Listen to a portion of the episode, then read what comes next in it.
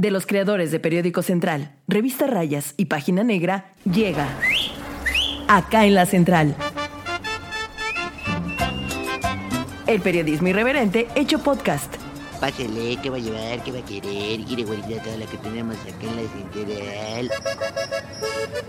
Acá en la Central. Mara Fernanda Castilla Miranda tenía 19 años de edad y estudiaba ciencias políticas en la UPAEP. Era originaria de Jalapa, Veracruz y fue asesinada la madrugada del 8 de septiembre de 2017 en Puebla. Su caso fue uno de los feminicidios que más ha indignado a los mexicanos. Hoy, acá en la central, relataremos cómo ocurrió este caso que sacudió a Puebla y el país. Acá en la Central. Yo soy Anuno Velázquez y hoy me acompaña nuestra amiga Magareli Hernández. ¿Cómo estás, amiga Magareli Hernández? Hola? Mundis y a todos nuestros lectores de Central. Súper bien. Me, me autonombro eh, la reportera especializada en este tema. Que sí, oye, después de tanto tiempo, o sea, hoy 2017, 2018, 20, 2021. 21. ¿Cuánto tiempo? pues fue más de tres años la sentencia. Este, ha sido un proceso súper largo. Y a mí me da mucha risa porque eh, cuando te pregunto, o sea, mi ejemplo siempre es el feminicidio de Mara, ¿no? O sea, él lo agarraron luego, luego, fue en 2017 y vean a qué fecha estamos y apenas le dictaron sentencia. O sea, son procesos muy, muy largos. Realmente el... eh, Sí, o sea, el, el tema fue un tema muy cruento, mm, digamos que ya lo vemos a, a lo lejos y sí, es- causa un poco de risa la forma en la que le han dado como proceso, pero realmente quienes han sufrido bastante pues es la familia de Mara. ¿Cómo ocurre el caso? Porque la desaparición primero de Mara se da como en, eh, eh, me- mediáticamente hablando, se volvió un caso, ¿no? Que, que, que inició como, hoy, este, como con muchas dudas, pero primero el gran escándalo fue ese, ¿no? O sea, ¿por qué desaparece una niña de OPAEP, no? O sea, ¿cómo es que alrededor de su desaparición empiezan a haber otros temas? ¿Cómo es que le dan mucha celeridad al caso? ¿Tú te acuerdas cómo? Ahora sí que tú, tú lo cubriste. Y además, ¿sabes también qué influyó? O sea, las plataformas. Ahora ya estamos acostumbrados a que te roben un Uber, pero en ese entonces, cuando apenas entraban, era como, no, ¿cómo va a desaparecer si uno lo toma por seguridad? Claro. Y justamente fue una. Ella desaparece la madrugada del 8 de septiembre después de que salió a un. A, un antro, ¿no? A un antro, ajá, en San Andrés Cholula. Entonces, inicialmente su hermana fue la que hizo. Su hermana Karen Castilla fue la que hizo un post ahí en redes sociales y dijo: Ayúdenme, con mi hermana este iba a llegar en casa, tomó una día de Cabify y no ha llegado. Sí, es cierto. Sí, fue su hermana. Fue su hermana, porque ella vivía aquí con su hermana. En eh, Torres Mayorazgo, ¿no? Exacto, ahí sobre la 11 Sur. Entonces, eh, sacamos la, la nota, yo me acuerdo que justamente me la pidió Laura, era un sábado en la mañana, y me dice, saca la nota porque es una, justamente llamó la atención, era una chava de la UPAEP y, desapareció en un Cabify. Entonces, en ese momento no se tenía mucha información, o sea, no sabíamos, por ejemplo, que ella lo tomó porque a sus amigos los paró un retén y entonces ella no se quiso esperar a, a, a ver qué solucionaban y dijo, pues saben que yo mejor me voy en un taxi a mi casa y ya. Pero en ese momento no había tanta información. No, en ese momento no, o sea, en ese momento lo único que sabíamos era que eh, salió de un antro en la zona de San Andrés Cholula y me parece que su hermana sí compartió los datos del conductor porque ella tenía la captura. Sí. Entonces sí sabíamos ahí que el conductor era Ricardo Alexis siempre, desde el- estuvo súper identificado. Y eh, Mara estuvo desaparecida 8, 9, 10, bueno, dos días, digamos el fin de semana, ajá. Y en ese fin de semana la campaña se hizo súper intensa porque incluso Cabify eh, se sumó y dijo que ayudaran a localizar a la chica, que ellos ya estaban haciendo lo correspondiente. Sí, a Cabify Sí. se le cayeron los calzones, ¿no? Bueno, no, a la aplicación y a todos los operadores en México porque acababa de entrar a Puebla. De hecho. O sea, venía ya la competencia porque Uber ya había, ya estaba súper ubicada. Estaba eh, Didi, todavía no llegaba Didi. No, todavía no llegaba Didi. Pero sí estaba Cabify y ya empezaba la, la batalla Cabify Uber. Ujú. Y justo les cayó ese caso y empezaron, o sea, Sí, porque en ese entonces había muchos que decían, no, porque Uber ya estaba como súper, aquí como dice, súper plantado, entonces decían, Cabify es mejor por esto, Está por más el otro. barato. Exacto. Y pasa esto. eh, el fin de semana, digamos, estuvo así. El lunes, que es 10, sí, 8, Ujú, más o menos. 9. Bueno, el- Ricardo Alexis se presenta el 10 a declarar voluntariamente. O sea, porque en ese entonces su, nombre ya estaba por todos lados. Él Sí. era el chofer, era el chofer.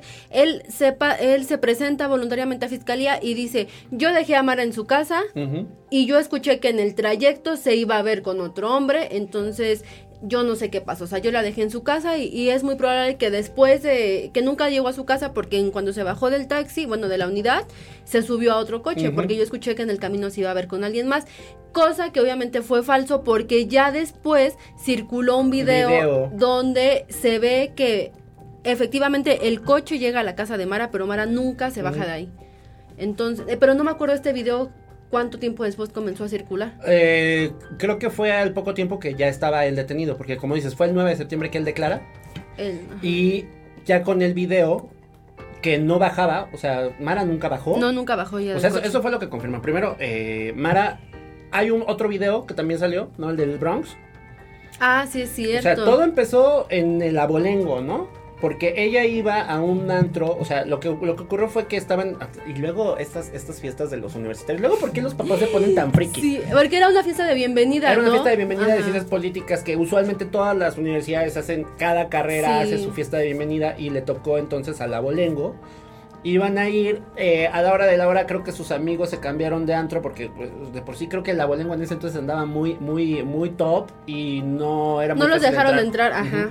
Terminaron en un antro que estaba como a tres, tres lugares, tres locales ahí en San Andrés Cholula, el Bronx, Ajá, el Bronx. el Bronx también era, era como muy conocido porque aba- abajo habían puesto una, una barbería muy pro y arriba era antro, ¿no? Entonces era como un barcillo. Y luego eh, ahí es cuando ella se va, agarra el, el- el Uber. Según la cronología, de hecho, que, que, que tú publicaste, tenemos que a las 4 o 5 de la mañana más o menos salieron del lugar, ¿no? O sea, eh, había, o sea, el video puso mucho en duda de que se había salido porque la vieron salir con un muchacho a fumar a las 3 y cuarto. Y entonces ahí empezaron como con las dudas y con estas cosas. Y bueno, el, el hecho es que tenemos los registros del viaje de Ricardo Alexis, ¿no? A las 5.03 de la madrugada inició el viaje. Iba a Torres Mayorazgo, su casa. El conductor finalizó el viaje en, eh, en la dirección que le indicó ella. Pero nunca, Nunca bajó. bajó. Ajá. O sea, ahí es donde otro... o- o- después es donde viene la detención de él, que lo empiezan a buscar en Tlaxcala, ¿no? A él lo detienen el 12, eh, el 12 de septiembre. O sea, realmente fue rápido a- en comparación a otros casos. Y a él lo detienen porque supuestamente lo rastrearon porque se quedó con el celular de Mara. Entonces ahí es cuando se le cae todo el teatro porque él se había presentado a declarar voluntariamente, ¿no? Yo dejé a Mara. Y resulta que el 12 lo detienen, eh, sí, en Tlaxcala porque él es de allá. Lo detienen y lo presentan por privación ilegal de la libertad. Hasta ese momento no sabíamos todavía dónde estaba Mara. O sea, él ya estaba detenido. eh, se, digamos que se confirmó que él tuvo algo que ver con su desaparición porque pues, ¿por qué tenía él el celular de Mara? Pero en, en ese momento todavía no sabíamos nada del cuerpo de Mara. Ahora, los papás, como ya decíamos, eran de Veracruz. Ellos llegan aquí a la primera audiencia porque a él lo procesan, a- lo vinculan a Lo proceso. vinculan a proceso. Y al salir de esa audiencia, que lo recuerdo perfectamente bien, que fue el 15 de septiembre, de hecho es eh, la audiencia más llena que he visto en todas las audiencias que he visto. Que te ha tocado Sí, cubrir. no cabíamos los medios en, en, en la sala de audiencias y cuando nosotros estábamos ahí, tú sabes que nos apagan celulares, todo, ustedes ya sabían que el cuerpo de Mara ya había aparecido en Xonacatepec. Pues sí, Porque sí. cuando nosotros salimos, en, toda, en lo que prendes el celular, en lo que te caen los mensajes y todo, y vemos que la mamá de Mar, afuera ya había otros compañeros. Que llegaron. doble de reporteros. el- exacto, y ellos fueron los que nos dijeron, ya la encontraron. Y los, a los papás de Mara les dan la noticia en ese momento. La mamá de Mara se puso a llorar, es o sea, una escena desgarradora, el papá la estaba abrazando, Oh. este, porque ella en ese momento se entera y empieza a gritar, no, mi niña, no, porque le habían dicho que ya habían encontrado el cuerpo de su hija. En efecto, la, mientras ustedes estaban en la audiencia, empezó a, a confirmarse el dato de que eh, la versión que después dio Fiscalía General del Estado es que supuestamente Ricardo Alexis se la había llevado al hotel, al motel que está a un costado de Torres Mayorazgo. Exacto, o sea, de hecho el motel Sur, está adelantito, lado, a un lado, lado. ajá. Y que supuestamente tenían las sábanas y cómo supuestamente lo había envuelto en esas sábanas y la había tirado, ¿no? Entonces, eh, a los... Sí, estábamos esperando a ver qué pasaba porque aparte era como... Yo creo que se estaban... Se, esta- se tardaron un poco los de la fiscalía porque ya querían que en la misma audiencia de inicio entraran con los dos delitos, pero ya no fue No, posible. ya no, ya no pudieron. Entonces tuvieron que hacer una siguiente audiencia para ya, em, eh, digamos, agregarle el delito de feminicidio, pero sí fue bien desgarrador. Y es cuando de repente uno como medio de comunicación tiene que voltear a ver un poquito así como de, bueno, ¿y cómo la vamos a publicar? Porque Sí. los papás no saben, ¿no? No, yo me acuerdo ahí. que muchos o sea, estábamos como que grabando, Pero, pero, ¿quién le dijo a los papás? no sé, porque a ellos ves que bajas y se lo, no sé a dónde se los llevaron, a dónde le hicieron la noticia, porque cuando ellos tardaron en salir, cuando salen ya estábamos todos afuera grabando y es cuando la mamá ya sale llorando. O sea, Se no los sé. dijeron ahí mismo sí, en el ahí caso mismo, de justicia. exacto. Pero no sé si les hablaron o ahí mismo se los, man- los mandaron a traer a otro lado, pero ahí mismo le hicieron la noticia.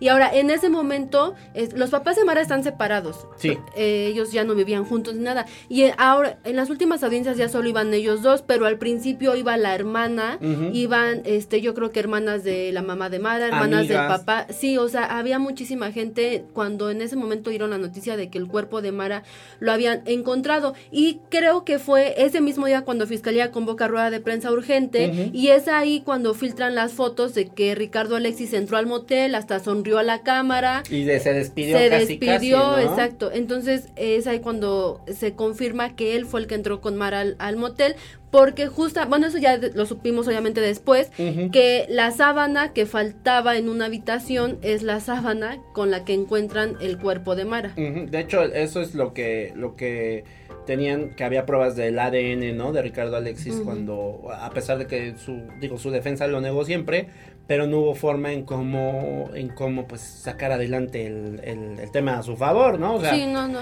el, el asunto de, de, de Mara creo que, digo, si, si ustedes van a contratar un abogado, igual está bueno que, que- que tengas un abogado que se vaya a morir contigo hasta la raya, ¿verdad? Pero, pero el tema es que mm, la, la misma defensa también utilizó a su favor estos vacíos que había, yo creo, eh, en el caso de Mara. Y, y eso a veces pues es también difícil para las otras partes, ¿no? Entonces el asunto es que, digo, y, y- y en eso se lo podemos reconocer a- a- al abogado Tlahuicole, Fresco Tla- Tlahuicole, que era el representante legal de, de Ricardo Alexis, eh, pues igual y le dices, ¿sabes? Yo sí lo quiero de mi lado y lo contrato porque Sí, se no, metió, sí, se metió, se metió. Y ganó los amparos, ¿eh? O sea, todos los que promovió los, los ganó. Se ga- ¿Ganó cuántos? Ganó tres, pero uno de los que ganó fue el que le tiró el proceso por feminicidio. Imagínate, o sea, el más importante, Ricardo Alexis estuvo como un año y formalmente no estaba acusado por feminicidio. O sea, solamente era por desaparición de personas. Exacto.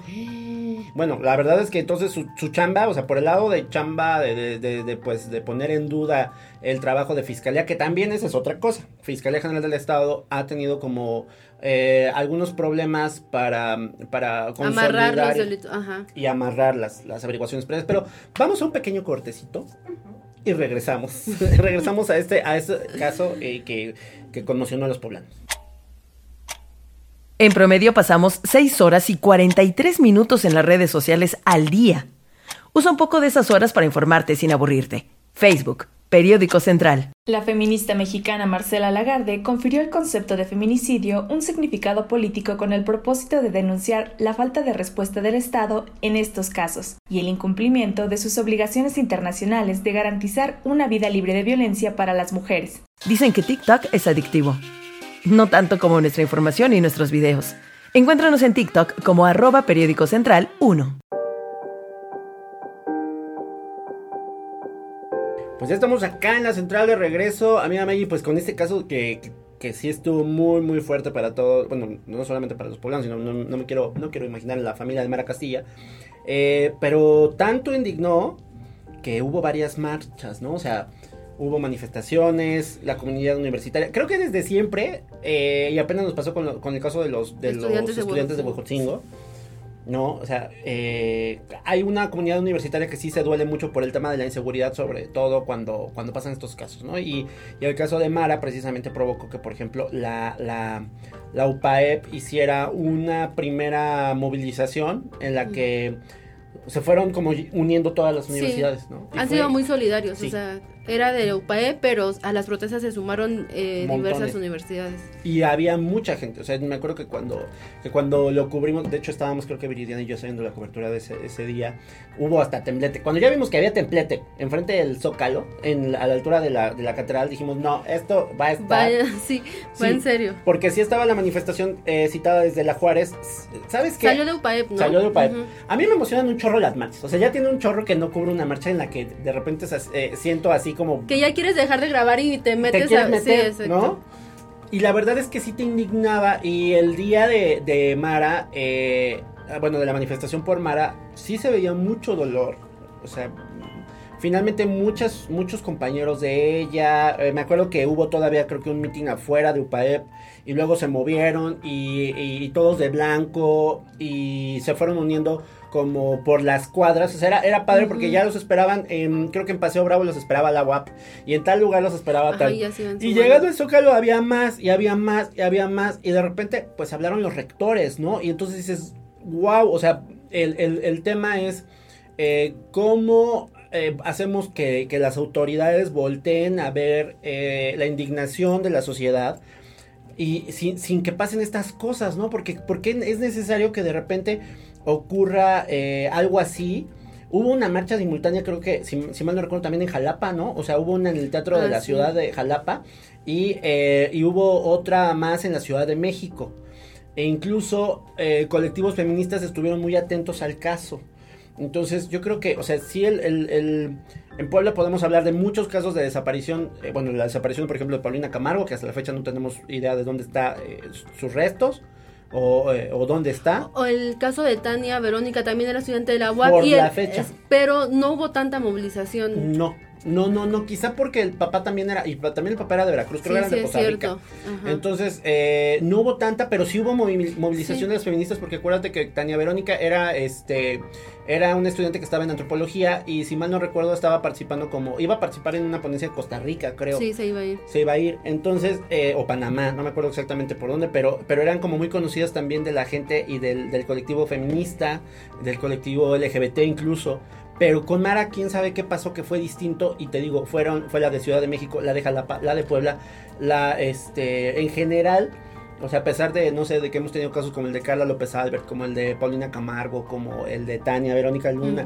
Eh, el de Mara, quién sabe qué traía, o sea, quién sabe qué pasó que, que, que reventó, o ya sería el hartazgo de tener otro caso, otro caso, otro caso sonado.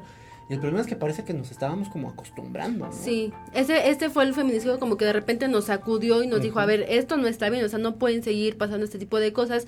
E incluso en ese momento, cuando pasó todo lo de Mara, el entonces gobernador Tony Gali eh, dijo que iba a, eh, iba a prohibir que Cabify operara acá en Puebla y que esto iba a provocar que se... eh, que las plataformas, que bueno, era Uber únicamente el que estaba acá, tenían que explicar, digamos, cómo era el reclutamiento de sus operadores. Porque creo que esto, o sea, sí lo llevamos en nuestras notas, pero no fue tan sonado. Eh, Ricardo Alexis fue, fue sentenciado a un año por huachicol. Entonces, eh, si ya tenía antecedentes. ¿cómo es que lo recluta Cabify para ser operador de Sí, las sí se unidades? llevó la nota, pero obviamente pues también el tema de, pues, porque decimos, y aparte Sí, guachicolero, sí, ¿no? y aparte, o sea, porque era tanta información que bueno, ya ahí... Hubo un, un reporte de que él, eh, bueno, se le habían iniciado cargos porque él también cargaba, eh, bueno, porque también en esa época eh, era muy conocido que muchos de los taxistas o de, la- de los trabajadores de estas plataformas cargaban su guachicol. Los bidones ahí los atrás que traían. Por sí, porque andaba muy de moda aparte. Y digo, con Tony Gali reventó el tema que, que también pues se amasó mucho tiempo po- con, con Moreno Valle. Pero sí era, era como muy típico, ¿no? Que de repente hubiera, vieras a los choferes con su propio bidón en la cajuela. Entonces, en los, en las plataformas también le buscaban para, tu- que, para que tuvieran más ganancia, ¿no? Entonces, sí es cierto, se me había olvidado de que, que tuvo también hasta Sí, sentencia y, por y su sentencia se la dieron cuando él ya estaba en la cárcel, además, porque digamos que ya investigándolo salió, ay, sí es cierto que a ti te estábamos investigando por... Ah, pues súmale otro, otro delito, ¿no? Porque a él se lo notificaron, o sea, nosotros nos enteramos en una audiencia y él obviamente ya estaba en la cárcel, entonces se lo notifican cuando ya está en prisión como, pues, mínimo un año te quedas aquí porque estás sentenciado por huachicol. Oye, y la sentencia final, bueno, hace unos, por eso, por eso revive el tema, eh, cuatro años después, eh, la sentencia final de, prácticamente la, la, la dejan en 50 años. ¿Cómo fue el proceso? ¿Cómo viste a los papás? Eh, la mamá dijo que estaba satisfecha, la máxima era 60 años.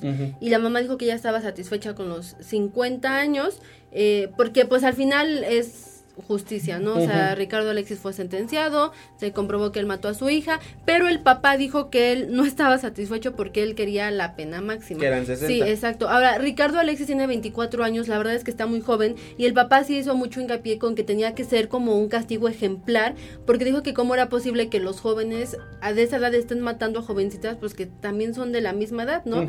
Porque cuando pasó eso, pues Ricardo Alexis tenía 10, 21 años. 21. Ajá, y Mara 19. Ujú. Es- pero o sea, para decirlo en otras palabras, a ni, Ricardo Alexis fue sentenciado a 50 años, pero a, ni a una parte ni a otra les gustó la sentencia. O sea, el abogado de Ricardo Alexis salió muy indignado y dijo que todo esto fue por la presión mediática, cuando sabemos que todas las pruebas estaban en contra de Ricardo Alexis. O sea, pero él salió muy indignado y que no, que fue la presión y que su cliente no merecía re- recibir Pues sí, que esa pa' eso le pagan, Sí, ¿no? pues sí. No, y después y dijo este que va a seguir y que va a buscar recursos, exacto. No, se ve que, que le gira bien a las apelaciones al movimiento en el, los en el Poder Judicial Federal.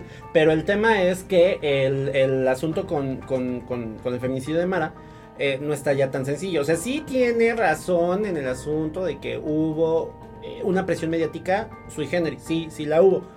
Pero también...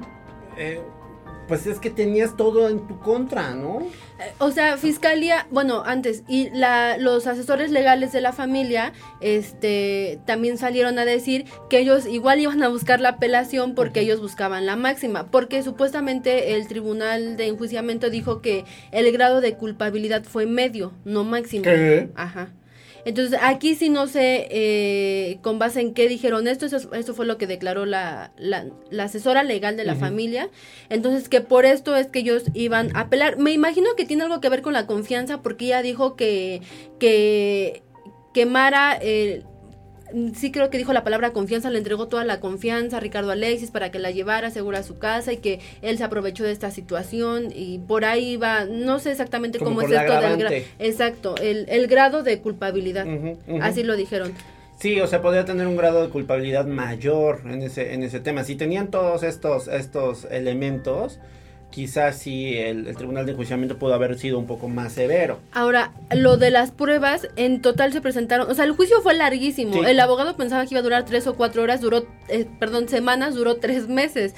Ah, sumado el tema de COVID. Sí, ¿no? también De por un pandemia- tiempo- De la pandemia y todas las, las audiencias que se han estado difiriendo. Exacto. Y en total se presentaron más de 120 pruebas, pero la verdad es que la mayoría de las pruebas que le corresponde a Fiscalía la carga de prueba, pero todas las tenía, o sea, Fiscalía... Eh, La sábana. La sábana. las muestras de ADN. Lo que nos dijo el, el papá de Mara fue que las pruebas, las dos pruebas contundentes, fue eh, que en el cuerpo de Mara obviamente se encontraron restos de semen de Ricardo Alexis porque pues sí la violó y la sábana porque todo la bitácora del hotel todo todo eh. Concordaba con- concordaba cuando Ricardo Alexis entró entonces Con esas- los videos. Exacto. Y eh, Ricardo, el abogado de Ricardo Alexis lo que presentaba era, pues, especialistas, peritos, no sé qué. Sí. Sí, él buscaba como decir que no era cierto lo que todo, lo que Fiscalía pues decía. finalmente es el, como decíamos, es su chamba. Desvirtúan o tratan de presentar algún peritaje que diga, ah, pero es que ¿por qué tienes la, la sábana así? Si esta Ajá. sábana no, si todas las sábanas del hotel son así, así. O sea, realmente, pues está haciendo su trabajo, ¿verdad? Sí, Algo ha de, haber, ha de haber cobrado bien, espero. Pero el, el- el tema es que eh, finalmente cae la sentencia, eh, una sentencia condenatoria de 50 años. Eh, el, el asunto aquí es conocer y esperar, porque también las leyes luego son así como, ya sabes, que tuviste buena este, conducta. Ah, sí, Te se bajan. la reducen. Te reducen esto, te redu- que el buen comportamiento, que hiciste otras cosas. Es más, hay, hay este casos de que pues si se ponen a estudiar al- adentro de la cárcel, pues Ricardo Alexis está súper joven. Si Sí, empiezan estos, joven. en estos programas, eh, puede hacerse cargo hasta de algunas áreas, digamos, de, de la- del mismo, dentro del mismo penal, puede buscar algunos este, beneficios eh, eh, eh, dentro, o sea, realmente, pues él tiene la vida, ¿no? Y de hecho, una, en una ocasión le preguntamos al abogado, ¿cómo está Ricardo Alexis? O sea, él cómo se siente. Y él nos dijo, él está muy desesperado porque él ya quiere saber su situación. O sea, digo, yo no soy psicóloga ni nada, pero supongo que tenía la ligera esperanza de salir o saber si ya se iba a quedar ahí toda su vida, este, porque dijo, él ya, o sea, que sea condenatoria o absolutoria, pero, él ya. quiere que se resuelva y ya no quiere estar así como que sí, como que no, porque imagínate, si para nosotros fue cansado, para él, o sea, el proceso fue muy largo, se repitieron audiencias, lo volvieron a vincular, este, la mamá de Mara también presentó amparos, la, la audiencia intermedia donde se presentaron las pruebas duró, no sé, más de un día creo, y luego el juicio tan largo, yo creo que él decía, ya que se acabe esto, o sea, si me voy a quedar aquí, ya quiero saberlo de una vez. Y lo que decías de que se pueden reducir las sentencias, el papá de Mara justamente comentó esto y nos dijo, obviamente los papás dijeron que ellos no están interesados en el pago de la reparación de daño, que aproximadamente son 350 mil pesos, imagínate es lo que vale la vida de tu hija. ¿350 mil sí, pesos? 350 mil pesos. Y eh, bueno, es una cantidad aproximada pero el papá decía, no nos interesa, lo que queremos es que él esté refundido hasta el último día, o sea, que cumpla los 50 años y justamente nos dijo eso, no queremos que pase como en otros lugares se ve, que salen o que los encuentran muertos, eh, que se suicida, o sea, él quiere que... Que viva refundido en la prisión. que viva refundido. Y, ojo, también ese es el problema, digo, cuando a, mí me ha pasado, cuando, cuando me asaltaron, y esa mentada reparación del daño, o sea, aunque tengas detenida a la persona, nosotros, bueno, en nuestro caso, pues pudieron detenerlo, pero no tenía para pagar la reparación del daño. Ajá, ¿y ahí cómo aplica? Ahí no sé. Pues tienen que acreditar de alguna manera, conseguir un trabajo dentro del penal, eh, presentar algún tipo de, de, no sé, preventa económica, una fianza, algo así. Pero el asunto es que, ¿y si no tiene? Son 350 mil pesos. Y dices, bueno, igual y me pongo a trabajar como, como maquilador, ¿no? Ya ves que hay muchas cosas que hacen dentro del penal.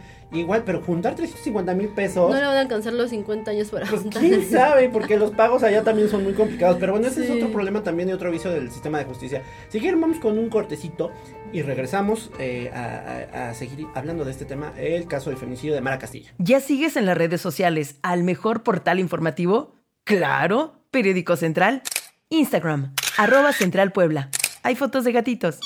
no, no es cierto. La sanción por cometer el delito de feminicidio en Puebla es de 40 a 60 años de prisión y una multa de 500 mil días de salario mínimo, de acuerdo al artículo 338 bis del Código Penal de Puebla.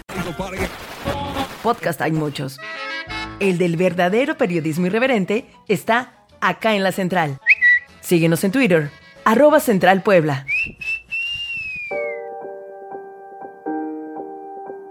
Ya estamos de regreso acá en la central, amigos. Eh, amiga Magarelli, ¿te acuerdas? Digo, fueron cuatro años. Finalmente salieron un montón de versiones y la verdad es que, como decíamos, el caso conmocionó tanto. Y también entre que los medios de comunicación eh, están buscando ganar la nota, revisar, profundizar, este, tener más clics, ¿no? Más visitas, etcétera.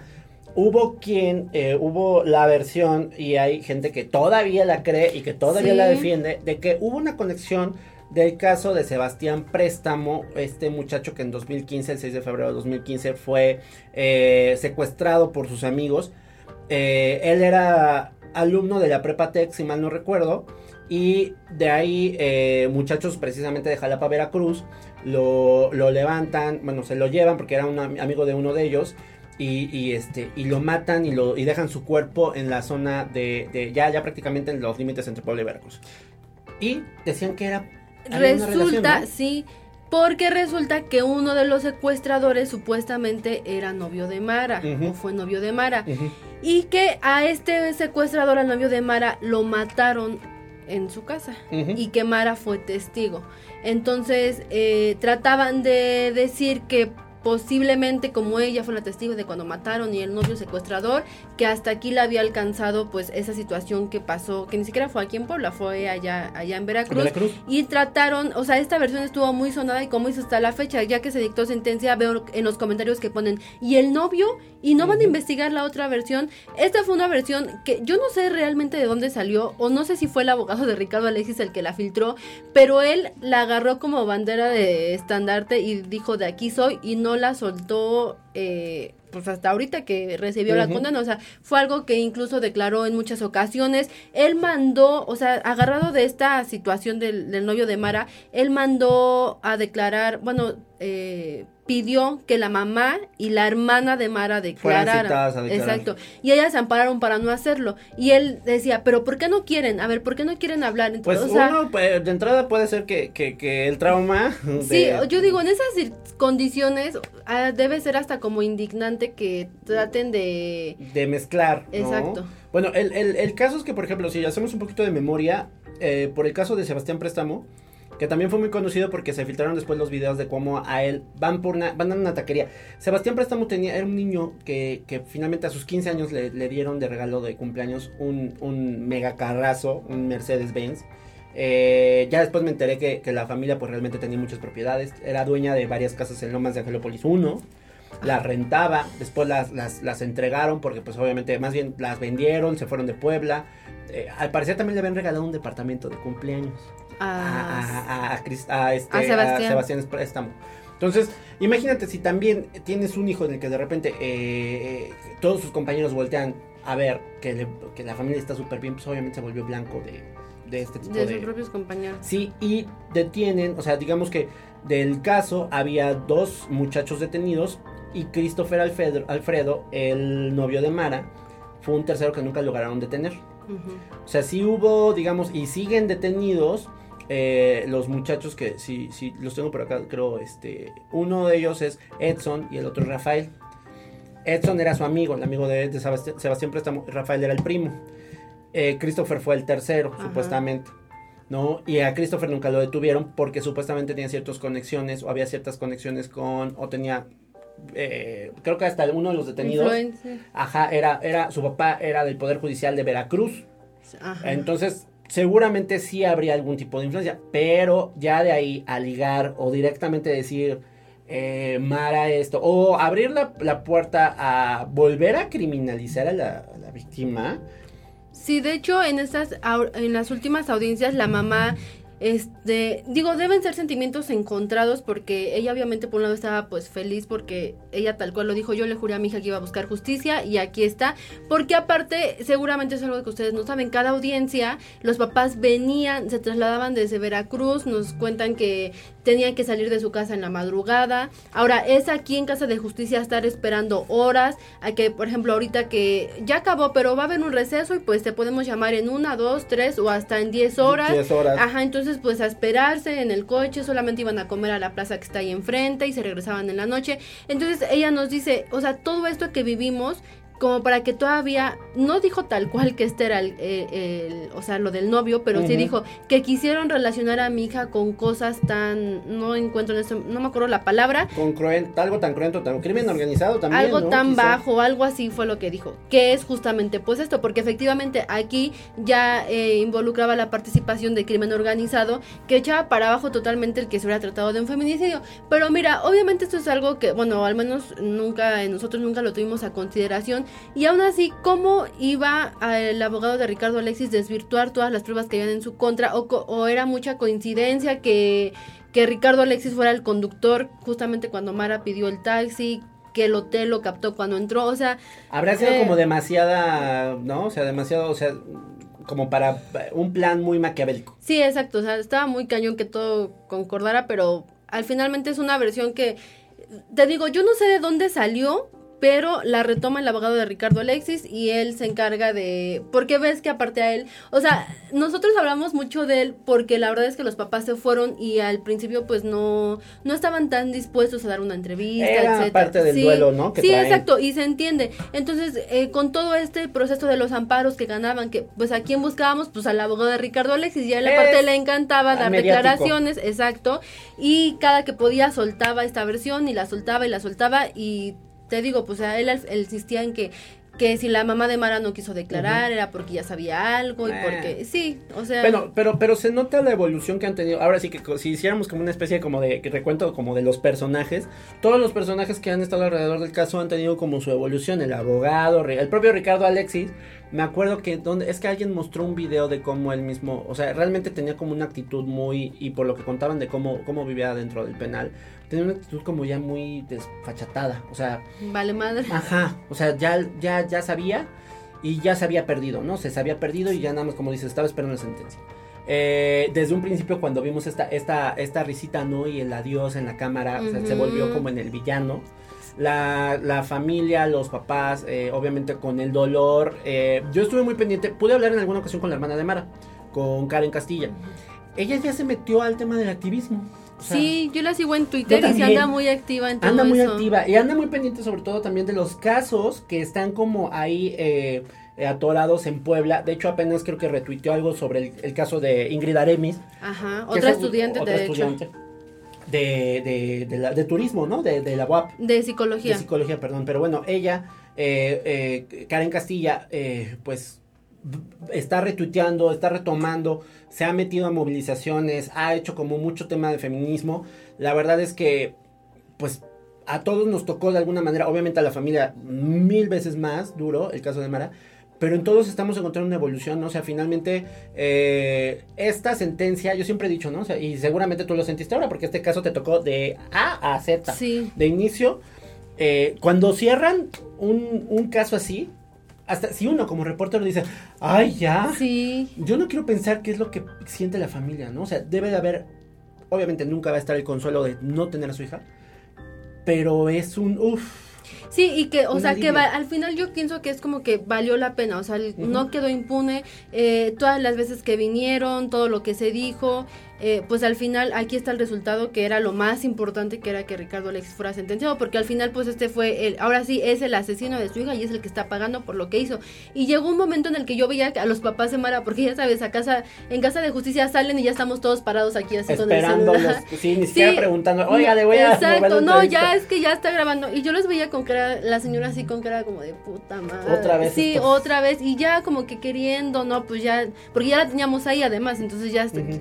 tenía que hablar. Pero ahorita eh, el papá, por ejemplo, el señor eh, muy amable, la señora también, agradecieron a los medios porque hasta ellos dijeron, o sea, en su momento fue un caso tan mediático, te digamos, a la audiencia inicial fuimos como 20 reporteros. Y ahorita a las últimas pues ya no pudimos entrar, pero al final íbamos cuatro, Diez, tres, cuatro, cinco, no, ni diez, diez. no. Entonces nos decía, este, ustedes también se interesaron desde el principio y están aquí con nosotros hasta el final porque fue un caso muy, muy, muy largo. Yo les agradezco que siempre tuvieron interés en saber qué, qué pasaba con mi hija, este, cómo iba la situación de este tipo. Y todavía nos dijo el señor, si algún día ustedes tienen alguna duda, con gusto los podemos Mira, atender. Sí, yo creo que ya, digo, al paso de los años, exacto, ya pues aceptaron tal vez porque digo la mamá no sé o sea yo me pongo en el lugar de la mamá y no me imagino cómo se debe sentir. De hecho la señora ahora que la vi yo muy este observadora se tatuó ya el nombre de Mara. La señora no se tatuó aquí el, el nombre de Mara. Y al final pues digo como madre debe ser algo bien bien complicado el hecho de de perder a tu hija y la hermana que ya no viene, pero yo también no sé cómo ella se sintió porque ella al final fue la que vivió la desesperación de que su hermana no No aparecía, eh, no le contestaba los mensajes, No, es después ya no le entraban. decir, era la hermana es- mayor Exacto. primero, ¿no? Siempre el hermano mayor quiere casi casi quiere cuidar al, al. Y luego le tocó decirle a los papás. Sí. Y luego, o sea, yo creo que hasta ella misma de haber aguantado lo más posible porque pudo haber dicho, no, pues igual está haciendo alguna travesura o no, o no sé, no sé, o sea, es es súper fuerte para la familia y es lo que también nosotros queremos eh, dejar en claro, ¿no? O sea, realmente cuando hacemos seguimiento de los casos, no todos los medios de comunicación eh, son como muy sensibles en el sentido de que de, lo que pasa en las familias. Pero créanme que eh, si nos está escuchando cualquier, cualquier poblano que, de repente, eh, ojalá y no esté en los zapatos de alguien que, que vaya a sufrir, sí puede haber un momento de digerir todo ese duelo y sí también podemos servir de algo. O sea, Sí, no somos tan malos no como somos tan malos como-. Así como ustedes lo ven, o sea, estamos sí, sí somos unos opilotes que de repente estamos llegando a, a ciertos, a velorios. Yo creo que he ido más velorios ajenos y funerales ajenos y, de, de tu propia que de mi propia Sí, familia, bendito Dios. Pero el rollo es que eh, terminas, o sea, realmente la- la- el, el- el poder de los medios es ese. Y admitir hasta dónde, o sea, los mismos, los mismos familiares pueden, pueden agarrar a alguien, algún representante cualquiera de su familia, decir, ¿saben qué? ¿Quién es el, el más fuerte en este, en este Sí, momento? para que él sea el que Siempre hay la uno, cara. siempre hay uno que es el que dice, a ver, es el mismo que agarra y dice, pues vamos a empezar a ver qué onda con lo del funeral, es el mismo que puede decirle, ¿sabe qué? Usted tiene, tiene, cabeza fría para atender los medios, si es un caso así de sonado, hágalo porque puede utilizarlo, o sea, puede utilizarlo a favor de que haya justicia, a favor de que las autoridades no los, no los, este, los bloqueen, no cierren o no den carpetazo. Eh, puede ser que a veces también las mismas autoridades lo tomen en su contra por algún momento, pero de que tienen que dar la cara, tienen que dar la cara a las autoridades. Y también servimos para eso acá en la central, en Periódico Central, en Página Negra. Amiga Magarelli, recuérdanos tus redes sociales para que te sigan. Me pueden seguir en Twitter como Magarelli con YHL. Y ¿En Facebook también, o no? En Facebook Magarelli Hernández, sí. Si ya quieren- cambié mi nombre. de- quieren dejar ahí sus mensajes, también déjenlo si quieren en Página Negra, en el, en el buzón que tenemos ahí en Facebook. Todos los casos, ya saben, reportes, denuncias ciudadanas, anónimas, etcétera. Eh, las revisamos, las publicamos, les damos seguimiento. Eh, a mí me encuentran, ya sabes, como arroba Mundo Velázquez en Twitter. Eh, encuentren también arroba la página negra MX, donde encuentran esta información y la de más casos. Tenemos, ya saben, un seguimiento exhaustivo con el caso de los feminicidios desde hace años. El caso precisamente de, de Mara. No recuerdo, pero eh, exactamente qué número se contabilizó. Bueno, nunca hemos dicho, o sea, nunca hemos tratado de manejarlo así como, ah, son números. Ajá, pero ¿no? ese año sí cerramos en alrededor de Sí, 99 o sea, el casos. 2017 fue el de los años Altísimo. que más hemos tenido feminicidios y pues lamentablemente Mara fue uno de ellos. Uno de ellos. Y pues bueno, ahí estamos pendientes y muchas gracias a la gente que nos está escuchando. Gracias a Liz Gómez que siempre está con la producción. Y estamos pendientes por más información. Eh, recuerden, todos los lunes tenemos podcast acá en la central. Gracias. Adiós, ya se va bien surtida. Cuando quiera puede regresar, ¿eh? Tenemos más. Acá en la central. El periodismo irreverente hecho podcast, conducido por Magareli Hernández y Edmundo Velázquez. Guión e investigación, redacción Periódico Central. Producción y edición, Liz Gómez.